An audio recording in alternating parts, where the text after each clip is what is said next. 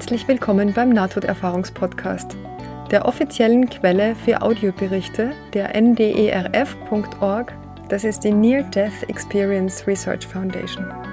Mein Name ist Ines Lahoda und ich möchte die Botschaften der Nahtoderfahrenden in die Welt bringen. Meine Website ist nte-podcast.de. Und nun viel Freude bei der kommenden Folge.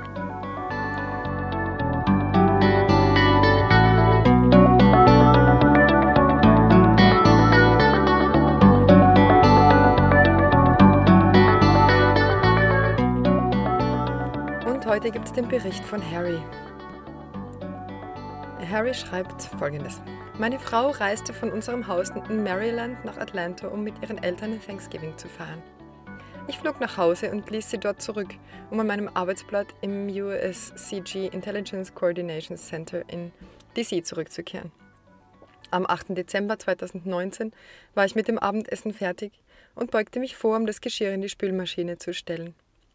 Ich spürte, wie sich mein Brustkorb zusammenzog und mir schwindlig wurde. Ich dachte, ich hätte einen Asthmaanfall ging ins Wohnzimmer, drehte mich um, setzte mich auf die Couch und wurde ohnmächtig.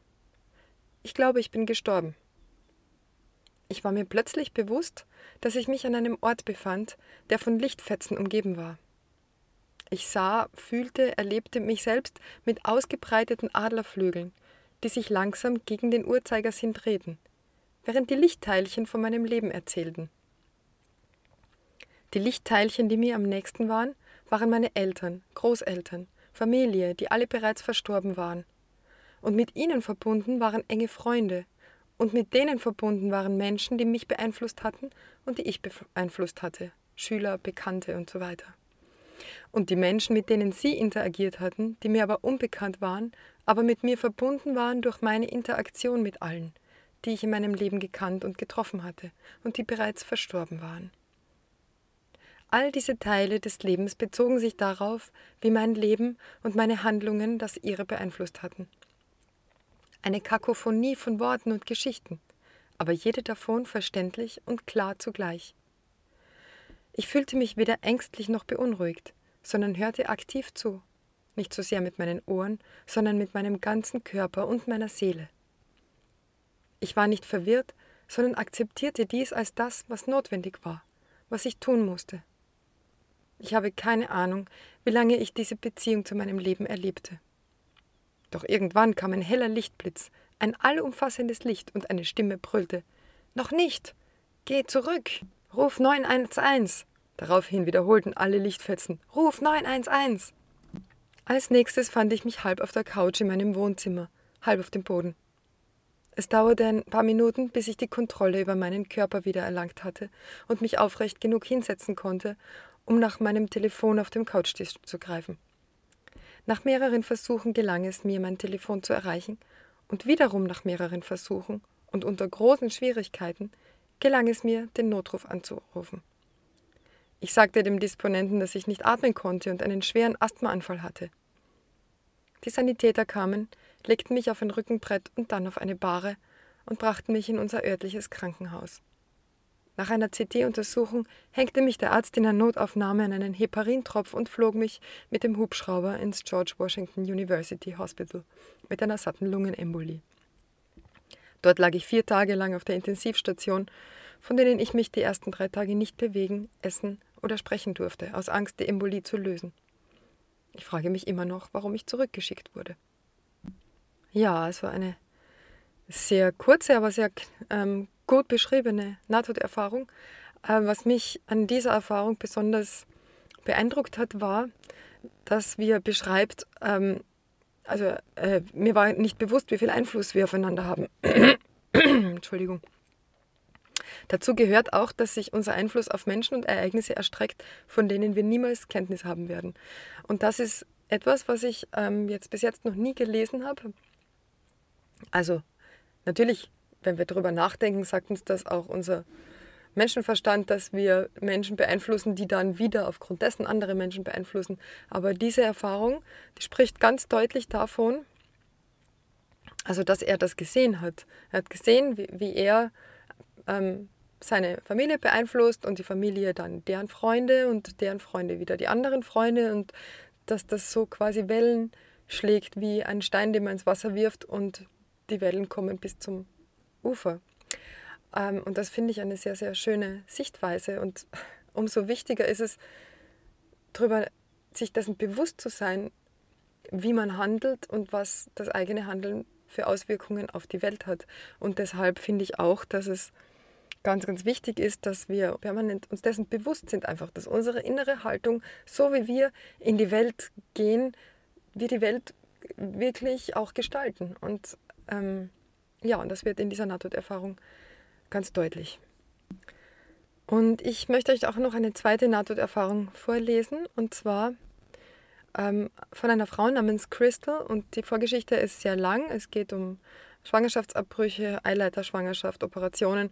Und sie muss am Ende noch eine Operation im Unterleib machen lassen, eine Reparaturoperation, weil bei den vorigen Operationen was schiefgegangen ist. Und während dieser Operation ereignet sich das Erlebnis. Und sie schreibt, der erste Teil meines Erlebnisses begann mit reiner Schwärze und Frieden. Kurz nach der Dunkelheit erschien ich an diesem Ort. Alles an diesem Ort war lebendig und atmete. Die Wände, der Boden, alles. Überall an den Wänden und auf dem Boden waren diese erstaunlichen hellen Lichter, die sich mit dem Atmen des Ortes bewegten. Ich stand in der Mitte und beobachtete diese hellen weißen Wesen, die durch die Torbögen ein- und ausgingen. Ich war umgeben von Torbögen in dieser riesigen Kuppel, von der ich nicht einmal die Spitze sehen konnte.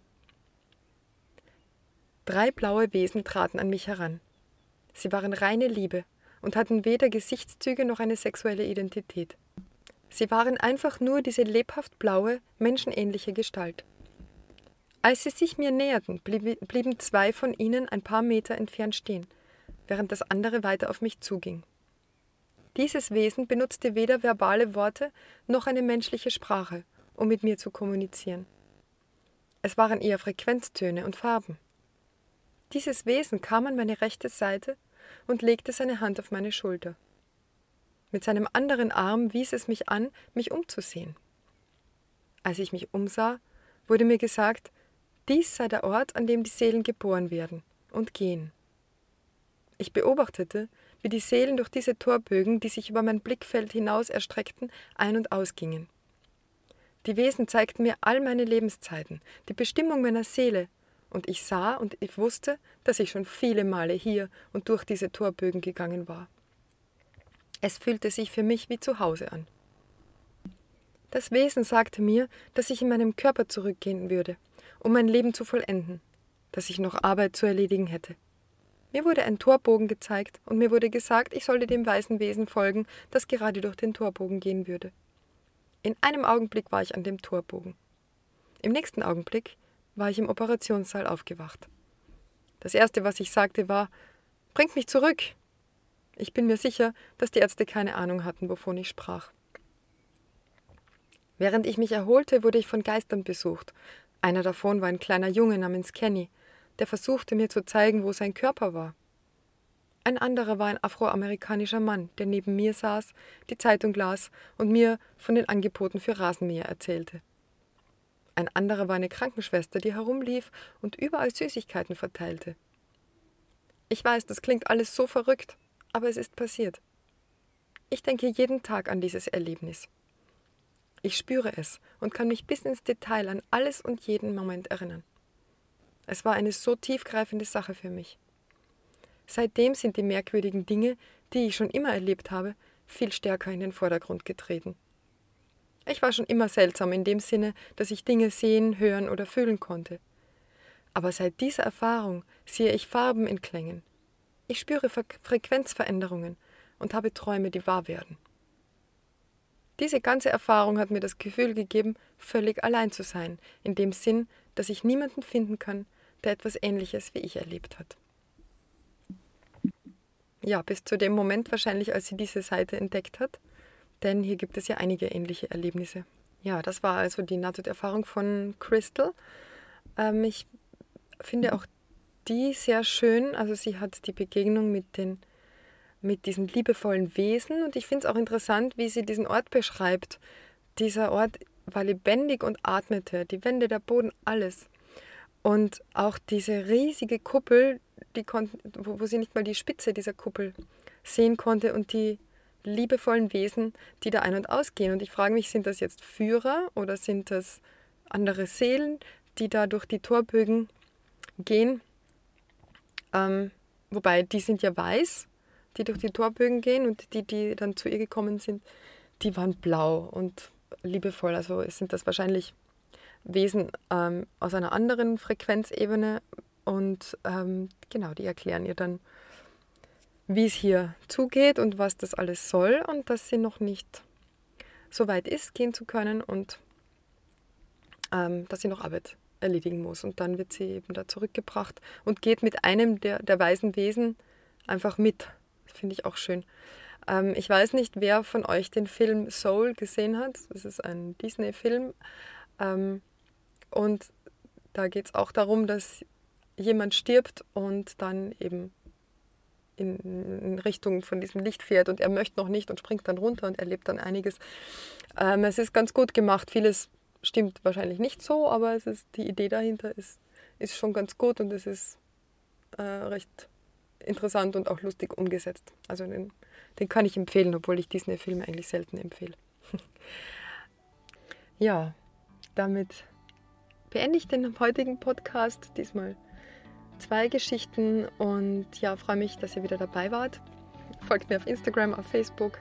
Ähm, lasst mir Kommentare da, wenn ihr was zu kommentieren habt. Ähm, bedanke mich für die vielen lieben Nachrichten, die ich bekomme, auch privat, also auch äh, als, als Nachrichten, ähm, als E-Mails. Natürlich schreibt mir eine E-Mail, wenn ihr Fragen habt, wenn ihr Anregungen habt, wenn ihr einfach nur schreiben wollt, aber natürlich auch, wenn ihr jemanden kennt, der eine Nahtoderfahrung hatte und die berichten will oder gar, wenn ihr selber eine gehabt habt und interviewt werden wollt.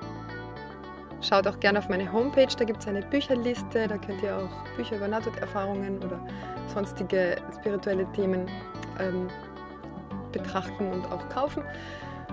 Äh, es gibt auch einen Spendenbutton, da könnt ihr gerne draufklicken, wenn ihr den Podcast unterstützen wollt. Freue ich mich natürlich auch.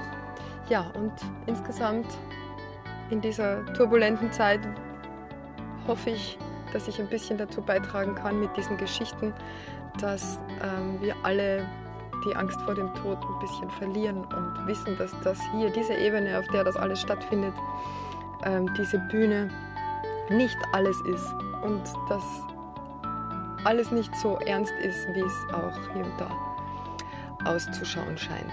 Ja, genau. Damit verabschiede ich mich für heute. Wie immer, vielen Dank fürs Zuhören. Alles Liebe und bis zum nächsten Mal.